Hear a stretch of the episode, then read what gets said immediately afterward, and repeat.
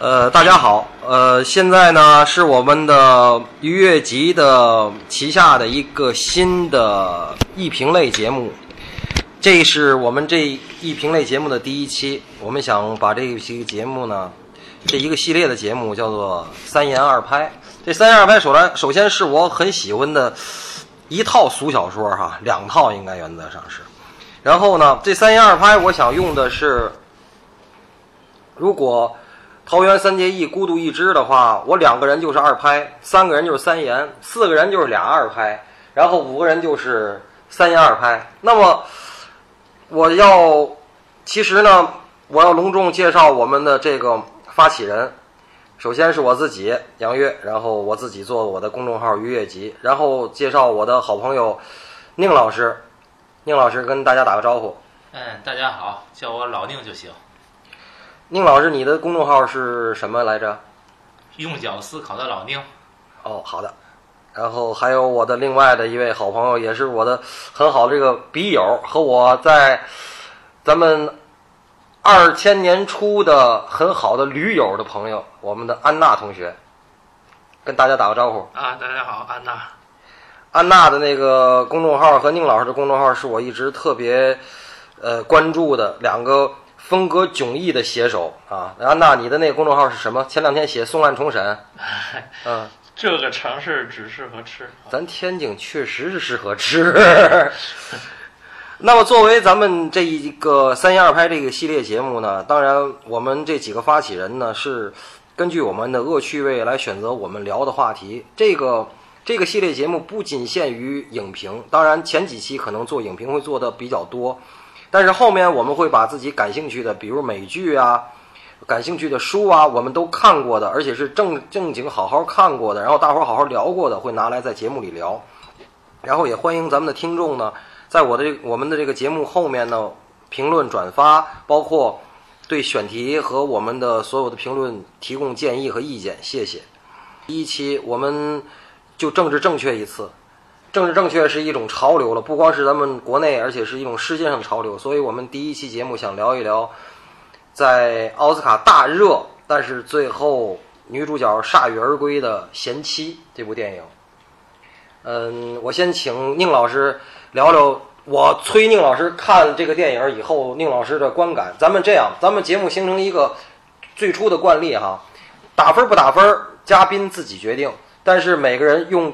简言简意赅的一句话来概括对这个电影的观感，宁老师开始好吗？啊，没问题。嗯，贤妻这个电影呢，我觉得用两句话来概括我他的对他的观感。第一句是，我们可以彼此消费，但是要有契约精神。嗯。第二句呢是，不要在别人身上去实现自己没有或者无法实现的人生。嗯，安娜呢？首先，这电影是很好看，因为它没有太强的那个戏剧冲突，但是你看的过程中呢，呃，就一直能看下去，没有尿点吧，就算是。对。我想更多的就是在这个这个电影，宁老师做了很精心的准备，我是特别期待的。但是我一定会在宁老师很精心、很严肃的准备之后，会加一些。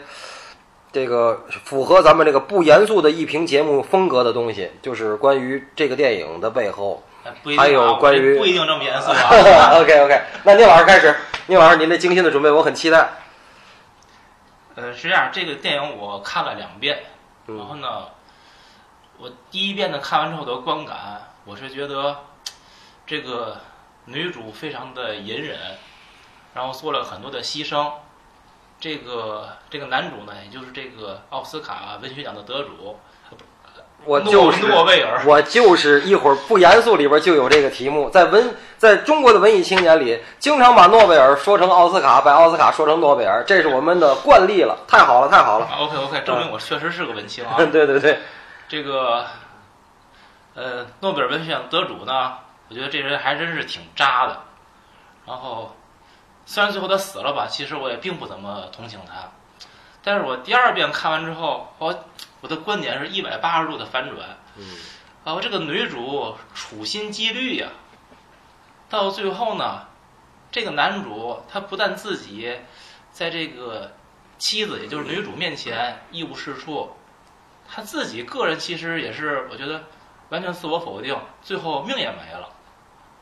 哦，我觉得他其实才是最可怜那个人，是一个木偶。相反，这个女主无比强大，哇，她是整个的控盘者、控局。所以我对这个女主的印象是非常之差。嗯，你说的是她的角色角色设定对吗？对对对，就是非常差。对对对。但是对这个演员呢？你觉得这个演员的表演呢？哎，太棒了。嗯。然后其实你去，尤其第一遍是感觉不明显，第二遍看的时候，他的每每一个微表情，每一个眼神，所有的细节，很少有重复，都非常传神的表达了在那一刻内心的那种变化。哪怕他不说话，他的面部表情全都是戏，非常棒。我原来以为他会得奖的。嗯。安娜呢？呃，首先我先说一下我不满意的地方吧。呃，就是我觉得他的电影格局相对小了一点儿，因为他这个电影的视角呢，始终是这个夫妻二人，甚至主要集中在女主角身上。然后对于他们得奖之后，然后对于周围的这几呃，比如说有没有出版社的事儿，或者有没有社会上一些个读者的事儿，呃，他都没有去。呃，去展开这些事，但是我应该我也明白导演的意图，他可能就是不想去表达这些个东西，他就想把视角集中在这两个人身上，呃，所以这应该是我自己的一个期望吧，但是这个观点应该不影响这个部电影的呃好看程度，啊。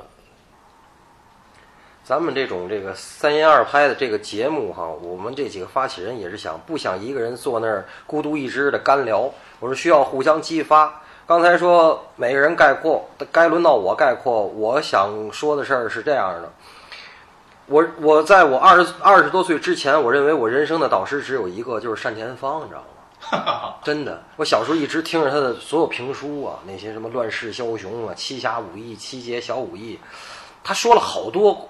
话，那些话分别的指导我人生，而且在我之后的人生中都应验的不得了。关于这个电影呢，我想反着用单田芳的一句话。单田芳用他鞍山鞍山味儿的普通话说过一次，说：“家有贤妻呀，男人不做横事。”这个电影其实说的是什么？是家有贤妻啊，男人也做横事。这是我觉得对这个电影的一个评价。几个问题。安娜刚才说的那个呢，有，但是我想说呢，以前我在别的节目里我聊过这个事儿，就是说，通过家庭来折射社会，咱们看见过很多电影，比如说《战争与和平》是不是通过家庭？《红楼梦》是不是通过家庭？《飘》《乱世佳人》是不是通过家庭？《一一》是不是通过家庭？都是通过家庭。但是安娜觉得这个电影像小品，不像一个剧作的原因是，第一。它没有反映社会现实，或者没有过多的反映社会现实。第二，没有那个时代的变迁的特征，那些时间的烙印，包括他们的就一儿一女这个夫妻俩，就这个诺贝尔文学奖得主，他们的社会关系和家庭关系很比较简单，或者在电影里表现的比较单薄，它就是像一个小品电影。安娜说的完全没有问题，可是其实，在里面我们会能感到一些。一丝丝的那些，他不光是贬损了这个家庭，这个非常其实是在美国的主流社会里定义也是非常成功的知识分子家庭，美这绝对是美国的中产阶级的楷模。嗯，这个家庭，除此之外。他到那个学瑞典那个学院那个晚上那 party 的时候，人家不还大拉着他？哎，那个物理学奖那个科学家想跟你聊，然后那科学家那嘴脸你看了吗？你看我的儿子多么成功，什么这那个在那显摆。对，他就那么用那几笔哈。我跟你说，这几这个几个这个剧作家我没查，他对那知识分子的那种贬损呐，就是其实是有的，这个是有的，只是他没展开而已。因为这个安娜也说了，就是说他这个不到两个小时的这个这个时长里面哈。这格伦克劳斯，这个也是我跟老宁观点一样，就是说，因为这个演员的以前的我就很喜欢，就是他的那个表演的那个那些细节。第一，非常符合这个人物；第二，我简直觉得他是像炫技一样的表演，就是说像炫技一样。可是你又不觉得他在炫耀。咱们中国好多那个什么号称都拿肩膀会演戏那帮人，我是就抖抖肩膀那个，对对对，我我是我是实在接受不了。但是像格伦克劳斯在这个电影里起码。他经他每次这次又是，当然这次人家梅姨没参加，梅里斯特里普没有没提名，但是前几次输给梅姨至少是两次还是三次，我不记得了。梅里斯特里普，你仔细想想，得奖那几次都不如都不如这次的这个格伦克劳斯。这个今天的如此的，包括说 Me Too 运动，包括所有这些运动以后，我想我想说的一个事儿是，起码我看这个电影，我跟宁老师，我可能比宁老师稍微差点儿，是是为了聊这个电影呢。我写提纲，我又快进看了一遍。我第一遍是好好的坐下来看了一遍，一边看一边拍自个儿大腿。我说这电影，哎呦，它的好多细节哈，我说就那种，哎呦，我说这好又损人了。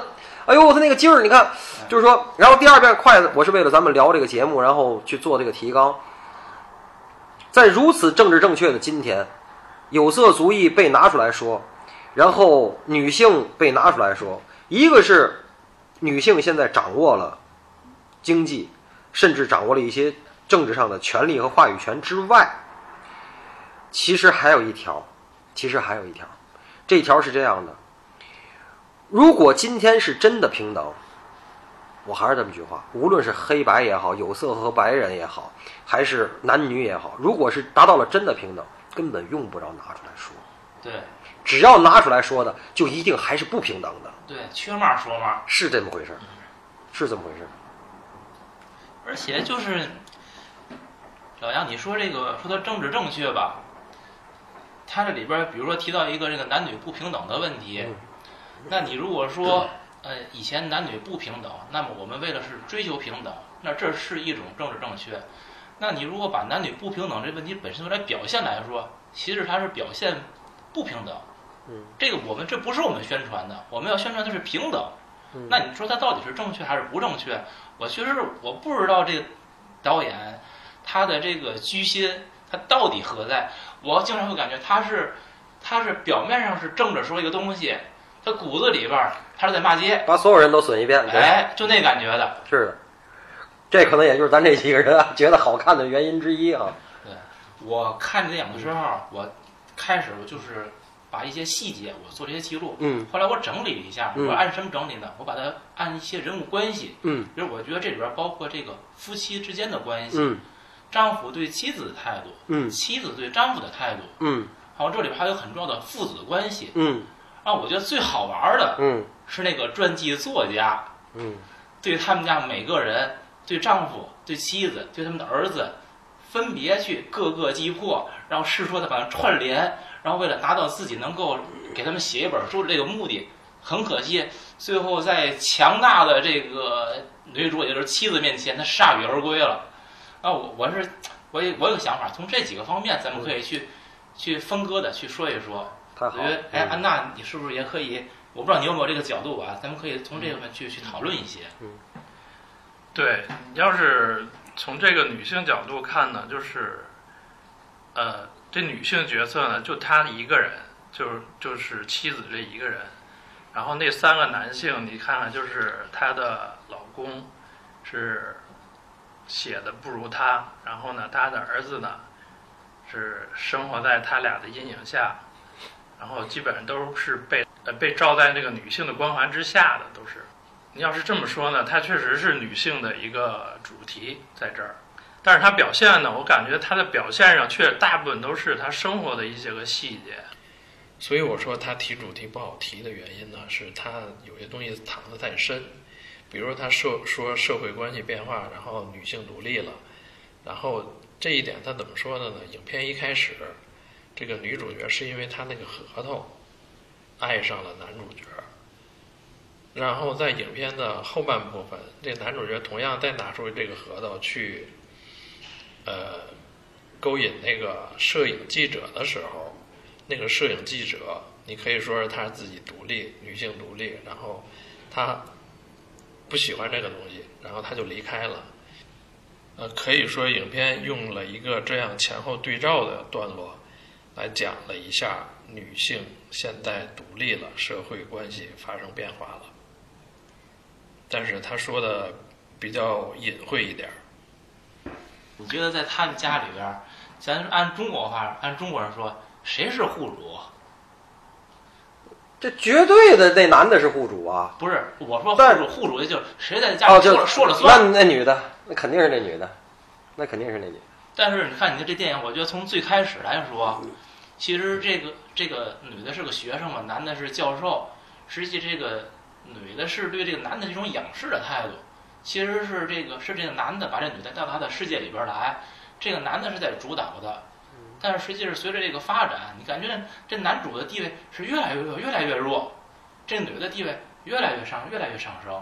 就是我觉得在探讨他们这种关系的变化，在这种变化当中，他们都做了什么？为什么会最后形成这种变化？这里边这些个背景，我觉得可能需要到一些个电影的细节里面，我们来来挖掘这个。因为之前我觉得就谈了很多咱们这些概观，然后一些个大的背景啊等等这些东西，但是你真要去细挖它，可能就必须要进入一些细节，它那些具体情节故事里面。我想说句就是说难听的哈，就是说对于这个电影来讲，我都有一种稍微新一点点的认识。我以前总强调，我说这男的过了四十就不应该再比浑身腱子肉了。什么四十多还练这？我老说人都什么去健身房，四十多去健身房中年危机，什么扇子面正着倒着的。但是这个电影告诉我一件事儿，我原来总说这个男人的性器官是脑子，这件事儿告诉我人的性器官是脑子。这老头儿都七十多八十了，他求欢是男的，你看找女的求欢，那女的不愿意，他那贤妻不愿意，最后哎行得就这样，就就你随便吧。这个他刚才老宁说那个，他激发了我一个什么想法呢？是当初这男的是一个风姿翩风度翩翩的教授，对，然后就各种撩妹儿，各种这各种那，直到他发现这女孩写的比他好，他绝对他他那些东西就没戏。人家这女孩写的就是就是比他好了，以后马上的两个人的地位其实就变了，对，就变了以后，关键这个女的会做人，就是会做在了。她之所以能叫贤妻，能经营成这样，也是我想跟两位探讨的，就是说，在他心里头，我觉得他是一个一是一开始是救世主，他是来救这个男的，就是这种创作生涯，就是濒临濒临濒临结束的创作生涯，到后来就不是救世主了。我觉得他就是造物主了，他直接我给你最后造成了一个这个。老头都说了，一开始开头是老头说我那个，咱不行，咱阿拉斯加小木屋去吧。就是他其实已经觉得他就是就是没什么了，他这辈子就就这意思，就嗯就二小扛房梁，按咱讲就顶这儿了。对，直到那电话一来，他马上不就是嘛？然后那个那个，然后那个老太太说，那个他就说说我能让我太太听吗？他要在那个房间要听。然后这个，哎呦，就非常又有教养啊，又又有夫又兼顾了夫妻感情，又有这个又有那个。我觉得他是一个从救世主到造物主的一个一个转变。嗯，可是整个的这些过程，就是他这个创造了这个男的，或者创造了一个符号。你别以为，你别以为就是说这个莫言在中国得个诺贝尔是大事儿，在美国得一个也是大事儿，对，那太大的事儿了。那是对他这一个人，尤其美国知识分子，他们你要知道，美国知识分子，尤其像那种终身教授哈、嗯他是绝对的衣食无忧的，不会说大明星。但是你在这个社区里头，第一，你不会住在很次的社区；第二，你住在这个社区里头，你是最被人尊重的人。比那些律师、牙医还被人尊重，因为你是那种就是绝对是美国那种中产阶级的楷模的，所以他的那种欣喜若狂是真的是很真实的，这是第一点。还有一个就是说，这个格伦克劳斯的表演当然好，但是这个男的呢，以前也演过安娜，后来查了哈，也演过，我记得反正演过不少那种 B 级片儿，演过好多坏蛋也都有他。你可不要小看这个男主的表演不差的不，差不差，一开始他得的时候哈，他真的我是感觉我看到了一点点鸠占鹊巢的那种，就是说本来这个就不是我的，最后我得了。嗯，到后来，到他下了飞机，那个大长车一坐，然后酒会一参加，小女孩跟他一搭个，哎呦那劲儿抖就起来了咱天津人讲话就实瘦了，这活儿，这活儿就哎呦这就是我的，这就是我该得的，哎对吧？就这那劲儿就上来了哎啊。这个东西我是觉得他的表演别被忽别被忽视啊没。有没有没有，尤其那个，我觉得他每次一一撩妹的时候那小眼神儿，哎，挺有意思。这个撩妹这事儿，我跟你说，我看这电影给我乐的，你知道吗？我说李晨呐，在哪儿都有，那套路都一样。李晨不是追哪个就送一心形小石头吗？哦，这这是这是小核桃，对对对，然后那盒子还得写俩字儿，你知道吗？哎，对，那个那个李晨那个是每人都送，完了每个女友最后跟他分完手翻出来都有，你知道吗？这个这个教授，外国李晨，你知道吗？美国李晨，哎，其实这教授有一点地儿，我觉得我一直没想明白，这个就是这个女主之前的那个，就是教授的前妻嗯说这个跟记者跟那传记作家说的，那个教授一直有一种就是那叫叫德不配位的那种这个焦虑感吧，是那种就是他的自身的能力和他所取得的名望地位不相符，以及与他的写作地位不相配那种焦虑感。那我在想，我说他怎么当上的教授呢？而且可是常青藤学校的教授，对，我一直没明白这个事儿。那后来我想，有一种可能，他特别喜欢什么？他喜欢引用这个，掉书袋，哎，这个乔伊斯的，嗯，然后还有是是哪段？那个唐吉诃德，哎，对他特爱用尤利西斯，对，对，他从里边引段文章，他说。后来那个那不是就是他那个聊那个给他照相的摄影记者时候，他又又说乔伊斯那段儿，当初跟他媳妇儿就说过，人家记者就问他，哎，这是你写的吗？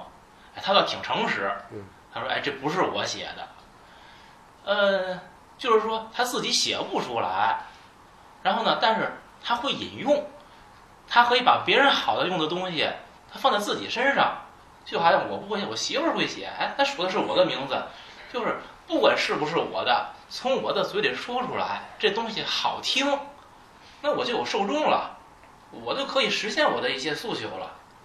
我觉得他是不是通过这种可能性，他慢慢上位成为教授的？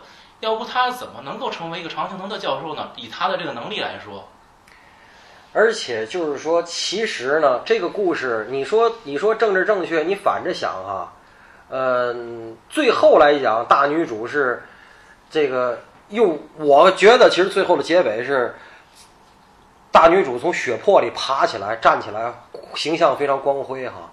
可是你看，其实你仔细想，这是第一是个小三儿上位的故事，嗯。第二就是你刚才说那个打电话的时候，他那个这个教授前妻说什么？最后一句，我感谢他把这个教授从我手里夺走，嗯，对，是吧？对。人家那个已经就是心如心如就是死灰，就是我对这个人完全没有期待，而且我已经把他看透了，对，你看啊他那个，我已经把他看透了。就是这个这个女主来他们家当保当那个临时保姆那段他那原配妻子嗯把领带从楼上啪给他拽下来，对对对，那已经什么关系了？嗯对，非常紧张，非常紧张。对那就是说，他这个前期的人设不是前期的人设，就是教授他在做教授时期那个人设呢，就是已经是，呃，就是他开始到处撩妹的那种。虽然家里妻子照顾孩子干嘛，他还是在外边撩妹，一直撩，一一直聊，直撩。然后呢，他去做那个呃保姆的时候呢，然后发现家里的各种东西，然后女主这时候才是开始爱上这个男主的。那时候他确实有魅力，嗯，然后呢，这个男主呢也开始对这个女主有兴趣，这俩人才在一起的。对有一有一个细节就是他们教授教学生那段儿，你看他那一个班里边儿，我仔细看一下，没男生，全都是女生。哎，我说这班好啊，嗯，这是一个我倒觉得哈，美国第一是小班授课，第二呢，有有可能啊，咱想多了哈，过度解读的话，它是一个双向选择。嗯，教授爱撩妹儿，他也就都选这女学生，他风度翩翩的，女学生也爱选他，这是一个双向选择，哎这是一个双向选择。男生看他就来气，你知道吗？对，也就不来了，不找他了，嗯这个有可能，真的有可能。而且咱们男的，你仔细想，咱们男的对另外那人倍儿倍儿爱撩妹那个，咱是很敏感的，其实是嗯就不乐意跟他搭个了，你知道吗？嗯，啊，对。还有说说撩妹，其实你看这个这个男主，我觉得他真是无处不撩。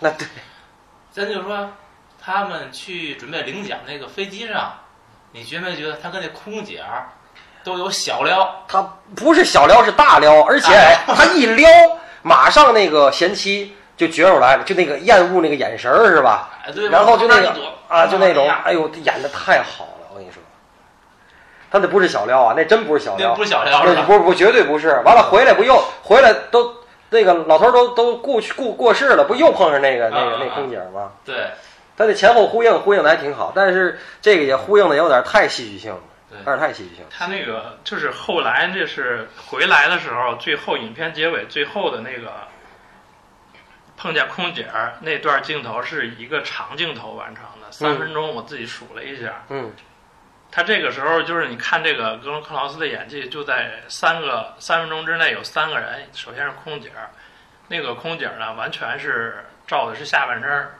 没照头，就是腰部以上，然后是整个镜头是那个格伦克劳斯的在这个画面里，嗯对吧？然后那个，嗯，先是跟空姐对话，然后空姐问他，就是说你们两个是我看到的最相爱的夫妻，嗯然后格伦克劳斯说：“你为什么是你怎么看出来的嗯？”他说：“我就看过这么多夫妻，你们两个在一起的状态是最好的，嗯对吧？”这是一段儿。然后呢，那个传记作者过来，嗯然后他就是另就是马上切换到另一个表情了。嗯他跟那传记作作者呢说，之前发生的这些事儿你都不要写，对吧？你要写了，我就是用我的所有力量用我的，所有的这些资源去告你。对。然后那个这个状态就是，你看就是一个大佬的那种感觉，嗯对吧？嗯然后他走了之后，又跟他儿子说，一个一个一个大家长的这嗯这种，我回去会跟回去你说一切咱。家坐在一起谈，再单谈这件事儿嗯，对吧？这是一个就是三个，但是我们说这演技呢，就是这个就就叫演技嗯。然后你再看别的，再再往前倒，比如说那个倒到那个他们刚得奖，然后在家里办那酒会的那个时候，那个时候他的眼神儿，他他那个她老公跟她说，我这个功劳有我妻子的一半儿。我是觉得那个时候的他那个是不耐烦的，有点不耐烦。是不耐烦。另外，嗯你看他眼神儿，我不知道他是不是演的，还是还是怎么着。但是那时那个时候的眼神儿，你看他演技，那时候我觉得应该不叫演技，那就叫那就天赋了，那就叫。嗯。然后配合了她老公的那些个话语，然后大家再再那个倒一下她那个眼神儿，我觉得简直是太完美了，这个表演。嗯嗯嗯对，其实就是最后看知道这个结局，这个女的实际是枪手的时候，这女的其实所有的眼神，我看从头看到尾，就是她都知道，哎，就就心里就跟那男的说，嗨，你就在前面演吧，那不都是我的吗？对那种不屑，然后呢，还不能让别人看出来我不屑，就你自己知道我对你不屑，呃，然后呢，但是我还得配合着演。我在公众面前，我还得维护你的形象。真的就是我跟你说，他就是这个木偶戏里边提线的那个人，别的人都是他提线的那个木偶。啊，其实这里边我不知道电影里边是不是故意的呼应啊，就是演他们以前这个女的做枪手的时候，就男的最开始写文章嘛，他说你写的那个人物就对话太太死板，像木偶一样。嗯嗯然后呢，他说他要给他进行修改嘛，确实他他改完之后，那作品肯定是成功了，是写活了。呃，但是我想说的是，他可以把他自己的笔下的人物写活，但是他对待现实生活中的每一个人，其实都是他的木偶，就是那那种是一种自我矛盾的存在。他可以写活一个人物，他却把活人都变成了木偶，是那样一种感觉。这也不是，因为你看他最后两个人争吵的时候，他这个男的说：“你最初写的那个文章，那个叫教师的妻子，你是从我这儿取的财。”嗯。然后那个妻子在发飙专书的时候，这个书里的人物谁谁谁是你某次的出轨对象，那次是你某某次的出轨对象。这男的就说：“你的这些个文章，呃，做呃这个小说，都是取自于我，对吧？”嗯。就我出轨对象，我虽然出轨了，但是你从我这儿取的财，我觉得这两个人就互相消费嘛。对不是互相消费，他是一个因为相爱在一起的一个利益共同体了。他两个人最后为什么争吵呢？因为这里所有的光鲜都在她的那个她老公这儿，然后呢，她也是一直自己这么多年自己承认，就是我在幕后，我也不往前去。然后自从就得了奖之后，我觉得他心境一点点开始发生变化了。第一个刺激就是那个那个遇到那个物理学家，他说我的妻子是谁，然后这个他有什么成就，然后挨个介绍他儿子一堆，有有有四五个儿子，然后某一个都是研究某个领域的大拿，然后叫他名字的时候，把他名字也叫错了。对，我，这时候他心里产生一个刺激，就是我已经得了诺贝尔奖了，但是你这这对还还不知道我你，看那叫我名字叫错，了你。看那会儿那小表情，对哇，那凶一下，一下就出来了。对，这是一啊。个刺激。然后就是他要求你那个你越这得奖的时候么扒这个，说就是，这个这个这么扒这个电影哈，你越觉得他演的好，真的真好对，得奖的时候不许提我，你不许说说那什么。然后这时候他那个在最后得奖发言的时候，发言之前那个国王问他你做什么工作，他说我现在做工作，我是叫什么 Kingmaker，Kingmaker，对吧？我是这个，然后他这个国王拿了一个，就说我也是，这我妻子也这么说，这是这是一个喜剧段子给过去了。这这个时候你看他表情，他是非常认真的。对，你说所有功劳肯定是我，但我不能说。造物主嘛，对就是造物主造物主对，对然后那个她老公在上面那个说获奖感言的时候，没听他的，说所有功劳都归他。那实际上咱们想，那现实生活中你要这么说，我觉得这个场合这么说，怎么着也不太合合适，对吧？对，但是电影里这么演的，他就是直接刺激到他，然后他开始发飙。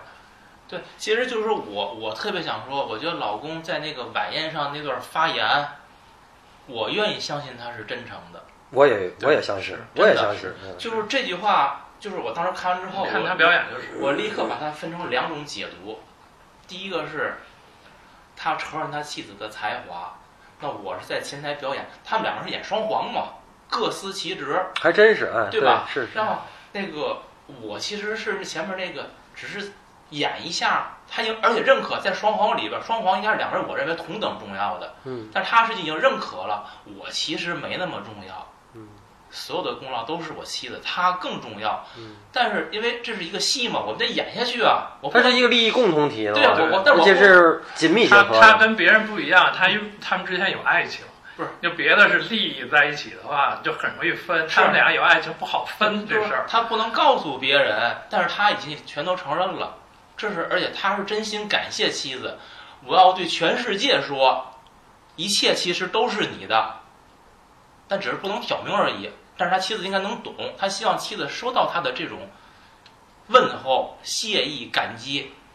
但是我认为，在妻子这儿听到的是另外一种解读，妻子听到的是，哎，你在上面领奖，而且你还巴拉巴拉把我夸了一通，名声你赚了，对待妻子好也你也赚了，你为人谦逊你也赚了，哎，你怎么全都是你都是你赚了？我他妈不需要啊！你真你要是真感谢我，你就应该滚蛋！我站那儿领奖，我站那儿发言，我就那会儿是那妻子心里想的，所以他才会甩袖的走。我觉得这个节目可能听众听到现在也听得出来了，我们渐入佳境了。我觉得这个是我们这个节目存在的价值和这个我们都会觉得美好的地方。刚才安娜提了一条，我就想引申一下哈，就说您二位咱们讨论，你觉得这个诺贝尔文学奖获得者这个教授和他的贤妻之间到底有没有爱情？这也是我年轻时候有没有？到最后有没有？我觉得这东西，你仔细想想，这这个这个命题可能比这个作品本身还大，对还大。，这是我一直在考虑的。嗯，对他肯定是分时间段儿的，他们两个在一起肯定是相爱的。我实话实说，你猜我怎么想吧？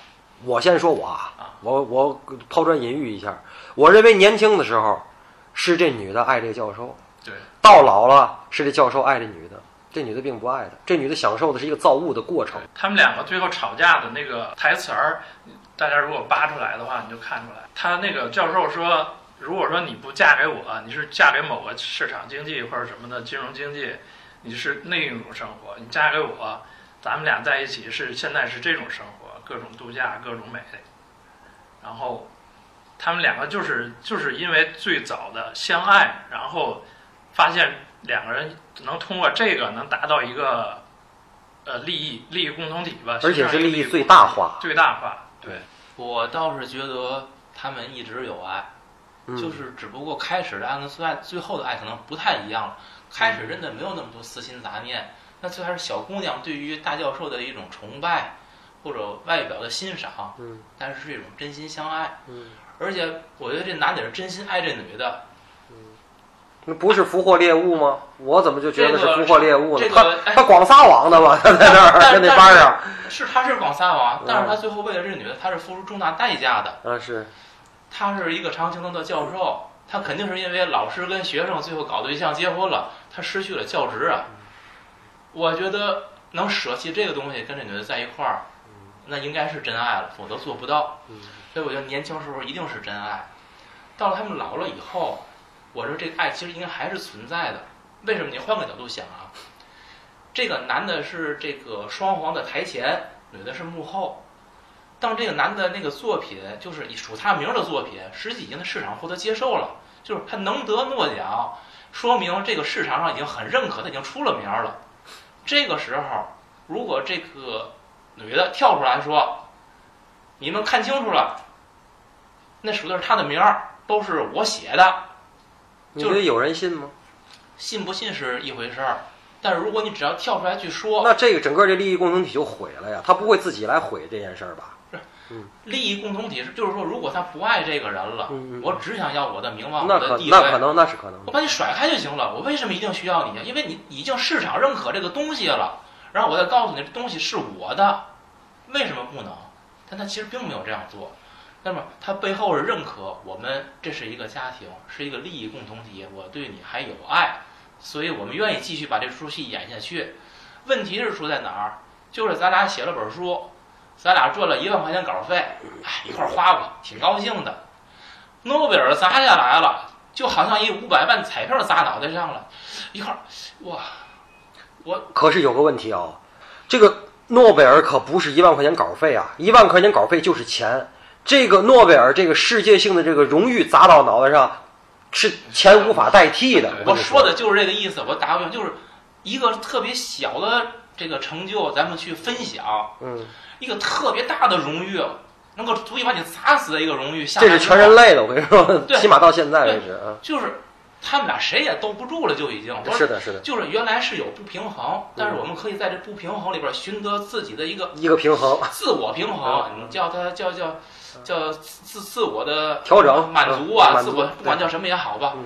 这么大的一个东西下来之后，这平衡没有东西能接住这个东西，一切平衡都被打破，对的，接受不了了。是的，嗯，但是并不代表那个爱不存在了，就是爱一直都在，但有一个比它更大的东西下来之后，你你怎么办？就是我就是马未都不是说这个没有钱不能解决的问题，只是你的就是这个对价你付的钱够不够的问题。我觉得其实这也是一样的意思。还有一个就是说，你这个，我是觉得这个电影咱们越聊哈，你是觉得，嗯，虽然我同意安娜说的这个，这个电影是一个小品式的作品，这是没问题的。可是他其实他聊了很多问题。第一是美国的认为的自己的主流的阶层，就是这些中产阶级的代表，他的其实是金玉其外，败于其中了。这个如果咱们这节目能让新闻联播的话，这就是腐朽的那种，对吧？对对对那种那种生活，腐朽对落后落后，然后那种很混乱的那种男女关系，然后很多对吧？很虚伪，对这是一方面。还有一方面，从古到今，你不觉得吗？代笔是整个文学创作里难以回避的一个话题。对啊、近的时候有韩寒，远了有有曹雪芹，还有人说这《红楼梦》不是曹雪芹写的呢，啊，对，是不是？然后这个东西，古今中外看来都有这个东西。你证明怎么证明你是你？怎么证明这东西是自个儿写的？韩寒拿自个儿那个那个稿纸围着照相都证明不了。哎，那个人家直直接说了，那你的稿儿是得得有修改，原创手稿怎么能够没有改错字儿，没有各种调整呢？然后说你这明显是是抄了一遍嘛，可他自己又不承认，他说这就是我的手稿。所以我说我怎么证明我是我？这事儿怎么证明？不了？所以说呢，找合作伙伴呢，还是夫妻相对稳定。夫妻这不也不成吗？没有他至少没有闹出去嘛，对吧？嗯所以这我 这个这也是我看这电影儿有一个疑问，就是这么多年了，难道就一个这个传记作者发现其中的这个端倪了吗？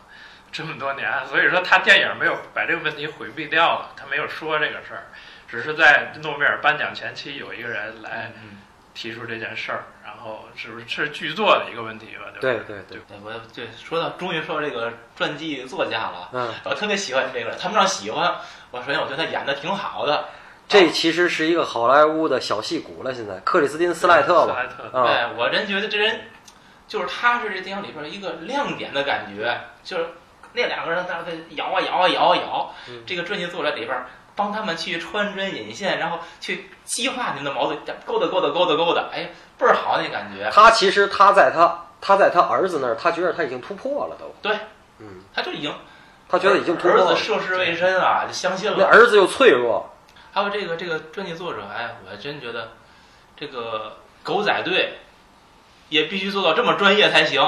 什么都得讲专业。对 太专业了。那个老头儿不说了吗？他是一个伤心的写手失败的伤心写手，嗯所以肯定是有有作品，但是不成功的这么一个人。然后最后就改了，改当狗仔了。对对就是原来其实也是老头儿那种，就是文学青年那种人。对对对不是，这个传记作家特别严谨啊，嗯就是首先你看他的这个一步一步进入，对，在飞机上先跟你搭讪混个脸熟，然后呢，跟一看跟老头儿勾搭不成，那我先跟你妻子突破突破，跟妻子突破呢，实际是他已经得到了确定想要答案了。我是觉得他一从飞机上开始搭讪老宁，他就已经是带着负面的角度了，是他就是想从负面切入的。他感谢妻子嘛，感谢老头儿，马上感谢妻子。他不是说正，他不是那种正正面想想想给你写个光辉形象的他是直接给揭老底那种那肯。定不是，嗯他只不过就是他在找找切入点，嗯，然后在其实妻子已经承认了，只不过这个妻子就是我默默认，但是我不能说我承认了，你也不许写，是那么一种感觉的。然后呢，他又找到这个儿子，去儿子那儿呢，把他从妻子那儿得到这种默认的答案又给说了一遍，这儿子就信了。信了之后呢，直接儿子在夫妻两个人在面前一兜这个事儿，这事儿实际就彻底公开，在在咱们家庭内部实际就已经公开化了。然后，如果有任何一点端倪给它捅出来，这个传记作者其实就可以去去写了。但最后没想到，在飞机上又让这妻子给给彻底闷回去了。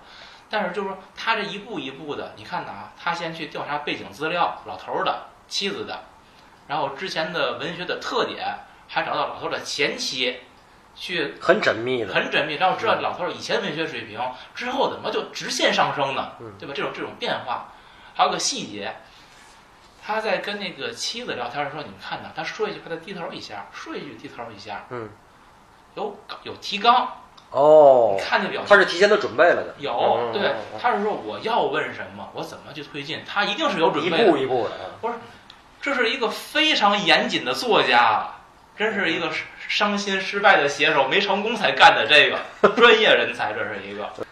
关于这个这个，就是说这个诺贝尔的奖呢，我也想借这个借这个节目呢，想聊点儿我想聊的东西。我想聊的两个外延呢，一个东西是关于这个诺贝尔奖的，一个东西呢是关于咱们中国的诺奖的获得者的。这个众所周知的哈，哎，这样你聊之前关于那个颁奖典礼，嗯，我就我先插一句，然后你再说，我觉得效果更好，可以，我觉得他也是在讽刺，嗯呃，因为你看，就是正常的话，我们演的应该是最后他得奖的那个嗯那个情况，嗯，但呢，他都演了，他演你最后的正式的表演，他讲彩排，还还讲你彩排，对，哎，那老头儿颤颤巍巍的接过来，还问我是该鞠躬了吗？嗯，鞠躬，然后那晃晃悠悠，然后那个那个摄影女摄影师拍照，就是你看这感觉啊，就是两个离得这么近，嗯。那个镜头对着他，嗯。然后他就得对着那个镜头去拍照，嗯。哇，那什么感觉呀？我嗯当时我就那太别扭了，嗯。就是我就是一个木偶，一个猴子，在那儿让人耍，耍完之后耍的好了，去吧，演去吧，就那人感觉。人生何处不木偶？他这个关键是被摆布。嗯就是他剧作，我还夸一下，就他剧作的，因为他有两场，一个是彩排，一个是那个正式的嗯。他彩排的把所有戏都给这个教授了，嗯，然后那个正式了，他把戏给的那个妻子了，对，所以他是这么分配的一个那个重点。对，对就是这个哪儿哪儿不演戏呀、诺贝尔是场大戏。嗯。然后下面咱就请请杨总讲一讲这个戏，哎，他的今前世今生我以么演的？前啊，我以前这个经常有时候喝酒的时候爱聊点八卦，聊点好玩的事儿。这个这个事儿是我其中的一项，就是这个啊有点不正确，但是政治上没问题。呃，这是我老爹给我讲的。当然，我老爹给我讲过好多八卦，其中就有诺贝尔这一项。为什么诺贝尔没有数学奖？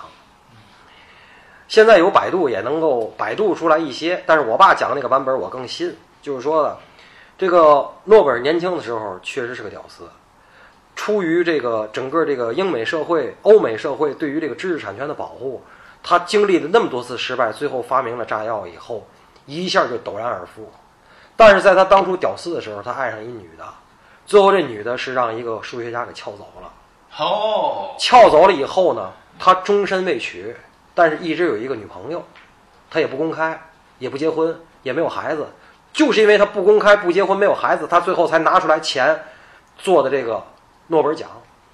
而且诺贝尔奖是当年世界上第一个，他是先发了两期，好像是我如果记得没错的话，这是我爸给我讲的。发了两期是怎么发？比如说他拿出来十万美元，啊，然后比如说他定，比如说这个人五千，这个奖五千，这个奖五千，好，这帮人一看，我这么发不了两期，这钱就没了，嗯，那怎么办？你这玩意儿你又死了，我上哪儿弄去？得，这钱我不动了啊，发完我不动了，我现在拿你这理财，然后我拿你出来这个理财出来的利息，我来发奖，嗯，然后呢，就是你的资产要保值增值，嗯，然后我成立这个基金会以后呢，是 NGO，然后呢，除了我我我这管理人员是有工资的，除了我的工资以外，我就报这个非税务团体，这个在国外是有这种叫非税务团体，嗯。然后用这个来那什么。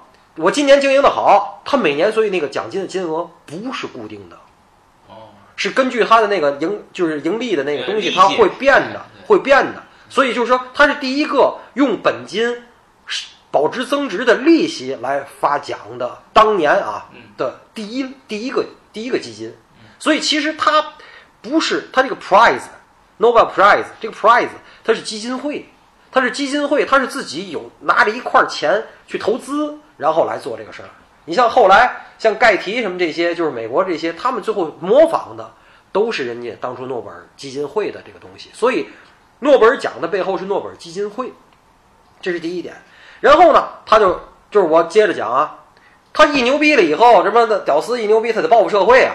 他报复社会，他提了两条：第一，我要发，我死了，我既然嘛也没有，我就把这东西不要了，捐了。捐了以后要设立一个奖，这个奖他就提了一句话，就是说我要讲给那些对人类的发展有益的东西。而且我当时发明了炸药，这些人用这个炸药可最后不是炸山，用这个炸药去弄了一战那个战争啊！我要设立和平奖，奖，对。然后呢，我相信，我更相信我爸爸说的，就是谁叫他抢我娘们儿，所以没有数学奖。后来呢，这些数学家呢都在辟谣，说不是，说当时呢有一个比诺贝尔奖更有名的叫什么斯堪的纳维亚奖，然后到今天的有一个高斯数学奖，都是非常牛的。就是我们不需要诺贝尔设立这个数学奖，我们就足可以了。而且我们一年发两回儿，他一年才发一回儿，这那个的，这种解释很苍白，我觉得我更相信八卦，你知道吗？这是一个屌丝报复社会的例子，而且我很喜闻乐见这件事儿，你知道吗？野史比正史更可信哎啊，！这绝对可信，这是第一点。第二点，我就想说点儿这个可能大伙儿会喜欢听的东西，也可能会有点问题的东西。莫言不是咱们中国第一个得诺奖的人，在瑞典的皇家学院，它也是像英国皇家学会一样，它是分的，像咱中国也分，就是瑞典和皇家科学院和瑞典皇家文学院。瑞典皇家文学院有一个特别牛逼的院士，叫马悦然，你可以查。哎，对，这个马悦然是把中国文学介绍到欧洲啊，尤其欧洲的第一人和最牛逼的人。嗯，从过他的手，他翻译了北岛的诗、顾城的诗，莫言也是他介绍到欧洲去的。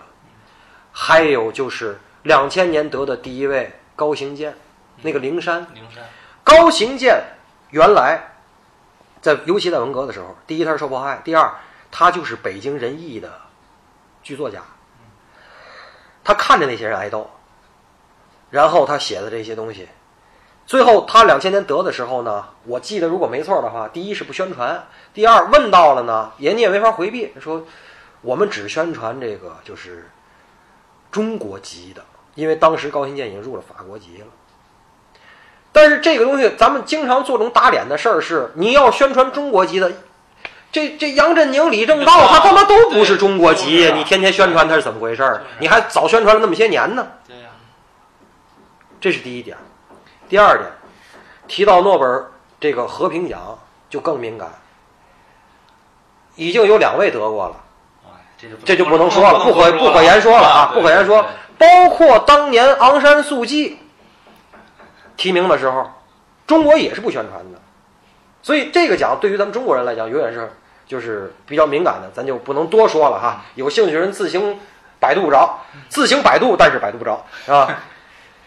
可是就是说我关于这些讲，我想又引申一句，这是我想聊的第一个外延哈。第二个外延，我是想讲的是什么呢？我以前在别的节目里说过一点点，可是就是今天来讲，咱们去看看得诺奖的人和那些每次都失意于诺奖的人，你会发现，第一，诺奖给活着的人，对吧？这是他定的，你死了，你有多大成就我不给，这也好。你后来哪天我给屈原，这怎么倒啊？对，是吧？是屈原给一个还是曹雪芹给一个？这没法倒，对不对？只要死了就没有，这是第一点。第二点，我告诉你，村上春树陪跑是他是只陪跑，他也只知陪跑。哪天村上春树要是得了，我倒觉得是挺笑话的，是挺笑话的。莫言之所以得，我告诉你，莫言不是因为那个得，看过莫言那个蛙吗？檀香刑那些，那真是恶毒攻击，那才是该得的。我相信那些评委都是看过那些，然后最后给另外的。那个我记得说说诺诺那个莫言得奖是因为蛙得的呢，没有，不承认好。好像是啊，好嗯像，是这蛙好厉害的，你仔细看看吧。嗯，我虽然没看，但我知道那个故事，嗯好像说就是因为这个蛙，我我是我是因为那个之后我才知道了蛙，我才了解你像红高粱啊嗯什么那些，我跟你说，你去看看那个文字水平，当然也很自私啊。这个他能写成那样是很自私的一个，就是洋洋洒洒那个东莫西。言得奖我是认可，是很牛的哎，像九国呀、什么那些都是很牛的，但是他有他很多很尖锐的东西，有很多很尖锐的东西在，只是咱们中国嘛，就是真是隐去假语村言，你好多东西你不能只给的嘛，你得绕来绕去的嘛，这个绕来绕去就意味着有可能，比如说给你那个，你说那个，但是你拿来你去看这个，而且类似的人，包括像阎连科，这些人其实都不差的，咱们中国的这方面的人都不差的。可是现在你去看，就包括这个老头，就代表了一类人，包括我以前说的雷蒙德·卡佛、菲利普·罗斯，就是《人性的污点》。我老我老说这个《人性的污点》是一个被被低估的东西。他当初出来是那个，你记得吗？安东尼·霍普金斯跟尼克尔·基德曼演那电影，就是那教授跟那个混血的那个女佣人，那个不伦恋的那个事儿。我是通过那个，然后我去看这个原著。哎呦，我一看，哎呦，他俩车祸死了嘛？那个菲利普·罗斯被被认为是雷蒙德·卡佛之后，就是从九一九九几年之后到现在，美国知识分子、美国小说家的旗手啊，就是代表啊。你仔细看看他那些东西，他的笔下是什么东西？其实就是贤妻里的这些东西。所以说，诺奖后来给谁？米兰昆德拉呀，这些有伤痛的，这些前社会主义国家，然后或者拉美的这些被军军管过的，嗯，被那个信过社的，对吧？这些都是被青睐的。可是你仔细想想，这些割裂感、这些侮辱、被侮辱与被损害的这些东西，其实是在文学上是更立得住。我相信瑞典皇家学院文学院的品味，我真的相信他们的品味。嗯，米兰昆德拉东西就是立得住。对，就是立得住。咱还回到这电影啊，呃，这个妻子为丈夫捉刀代笔，这起因是什么？起因为起因是因为出版社那个编辑说，别的出版社都有一个犹太籍的这个年轻作家，就我们没有，你们谁手里头有？啊，我我就说这个，你找一个好的作家，不是看他的文字吗？第一，那你这个选这犹太籍作家，他不也是这么回事儿吗？为是为了迎合市场。所以才会引出这女的给男的捉刀代笔，就是说，这个他虽然讲的是一个小故事，他其实是放到一个大背景里边去了，放到一个男女不平等的背景，放到了一个我们这个社会允许什么样的人出头那么一个背景，他其实是是讲这个的。嗯，这个事儿呢，哈，不怪高晓松他们说，嗯，在美国社会里，犹太裔的人。在很多程度上，就意味着高素质。在美国，尤其在美国，首先，犹太裔的人把持着原来五大、现在四大电影公司，嗯，然后犹太裔的银行家，然后犹太裔的电影人，不要忘了，犹太裔的科学家，所以他们把持着这些高端的美国的很多的核心价值。我老说，你随便拿出来说嘛，你随便拿出来，艾萨克·帕尔曼，小提琴家，世界的世界级的犹太人。拉辛德勒名单一分钱没要，梦工厂那老三位那仨人是全是犹太，才在一块弄的梦工厂的嘛。对，所以这些人都不是闹着玩的。对，我这电影啊，其实它就是说挺严谨的，我觉得。嗯嗯嗯。嗯，它有一些个就是前后呼应的东西。嗯。就是，呃，你看最上来半夜睡着觉，俩人要得奖了，俩人高兴。嗯。在床上跳，一边跳一边唱歌。嗯。这个镜头第二次出现。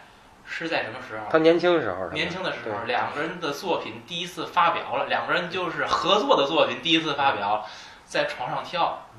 然后当时我的一个感受是，这个两个人关系最融洽，达到他们这个相爱的高潮是什么？是共同取得成就的那一瞬间。嗯。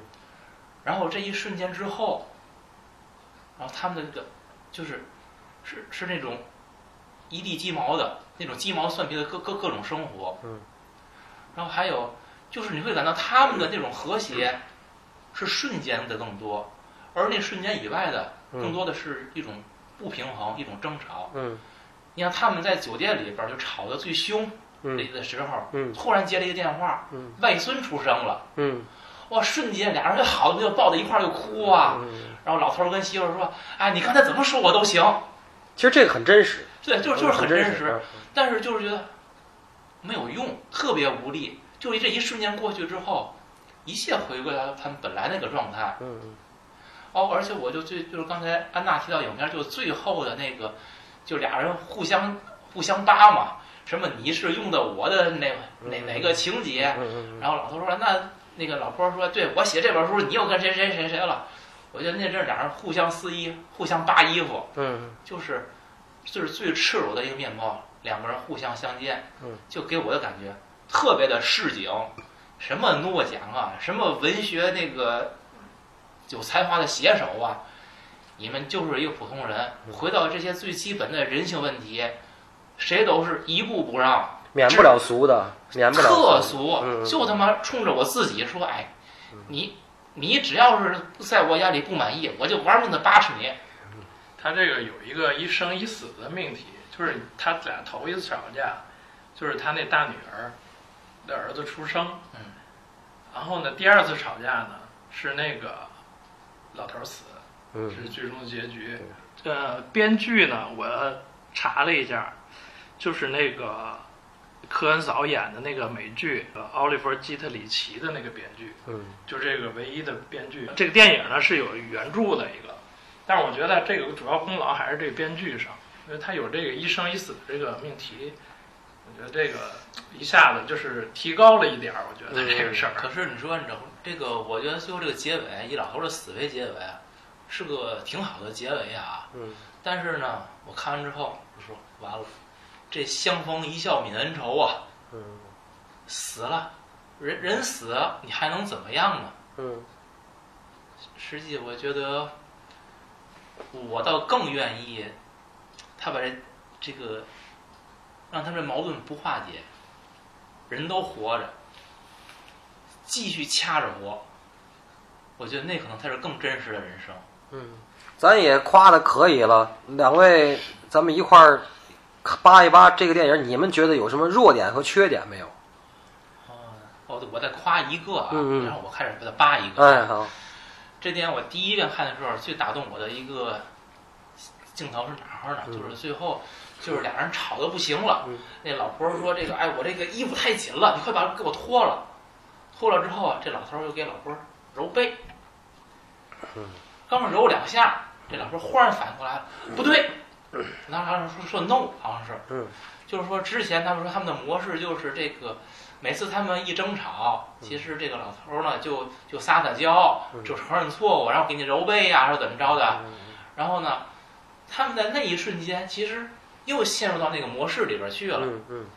但是老婆马上反应过来了，嗯，不对，这不应该是这个模式的，嗯。其实是想转变的，嗯。想转变的，可是他刚要转变的时候，老头儿却死了，嗯。就是以这个柔背为核心那一段我觉得特别打动我，嗯。就是说我们活在某种模式当中，然后我们又面临了一个机遇，去转变这个模式，嗯。更难得的是有人意识到了。嗯。可是当我刚试图转身的时候，嘎嘣一下，完了嗯，变不了了。嗯就是这个人生的这种起落、回转，嗯完全不在你的意料之中。嗯，我试图想做的，和我最后能得到的嗯是那么的不一样。嗯就是那一刻特别打动我。嗯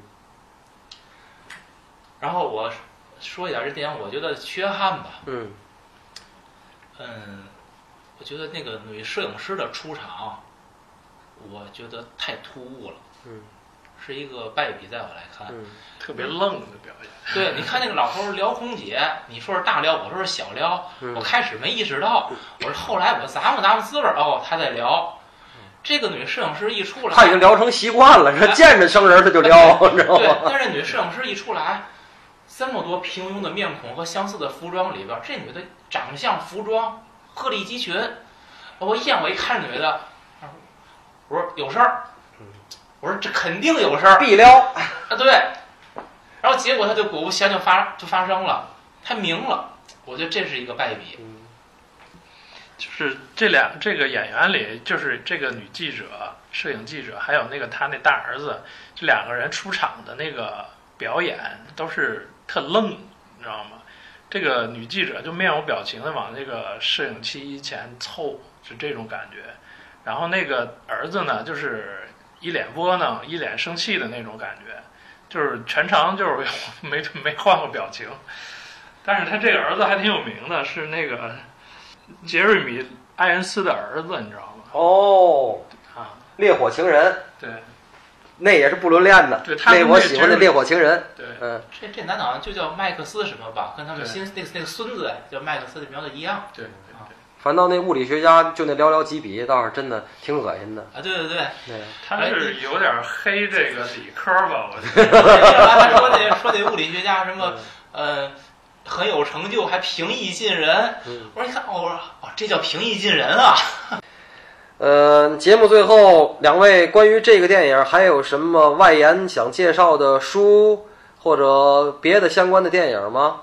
还有一个电影你记得是那个谁，就是呃替首相写传记，最后他死了。影子写手。啊，对，Ghost Rider 对啊，那个也是也是说这个的，最后，那个是那个波兰斯基的那嗯个，嗯嗯，对我就想起来那没想起来但是那个是一个政治惊悚片，对对对对对，那是一个惊悚片。儿。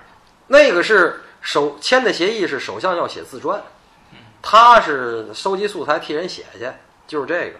那是黑的那个英国首相，对，跟诺贝尔有关系的，就是那个杰出公民，嗯。就是那个那个是阿根廷的，好像是阿根廷的一个作家，然后他写得完诺贝尔去年的后电影，对，写不出东西来了，嗯然后回乡回乡那个去采风去，嗯嗯对，啊这么一个故事，嗯那个比较有意思，跟诺贝尔有关的这么这么一个电影，这么多吧。我想把我这个一个私藏的一句话哈，本来我不太想用，这个节目第一期咱们还是得重磅哈。我我对这个电影的总结一下吧，这个贤妻是个什么呢？她面对这个教授，面对这个丈夫，就是你今天不管你在人前多么牛逼，我知道你曾经很傻逼的样子。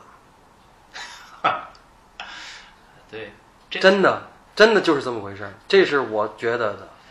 对，而且这电影你看，它这个名，人家英文叫 The Wife，嗯没有什么闲不闲的事儿。嗯这翻译翻译成贤妻，哎，我觉得翻译的很妙，嗯嗯嗯嗯。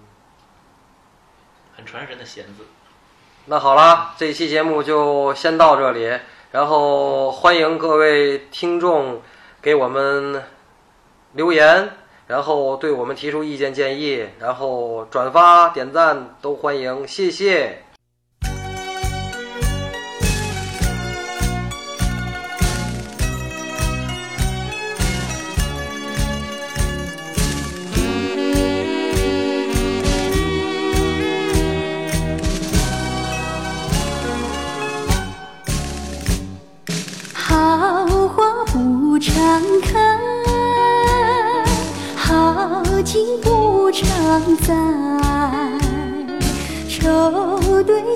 小妹，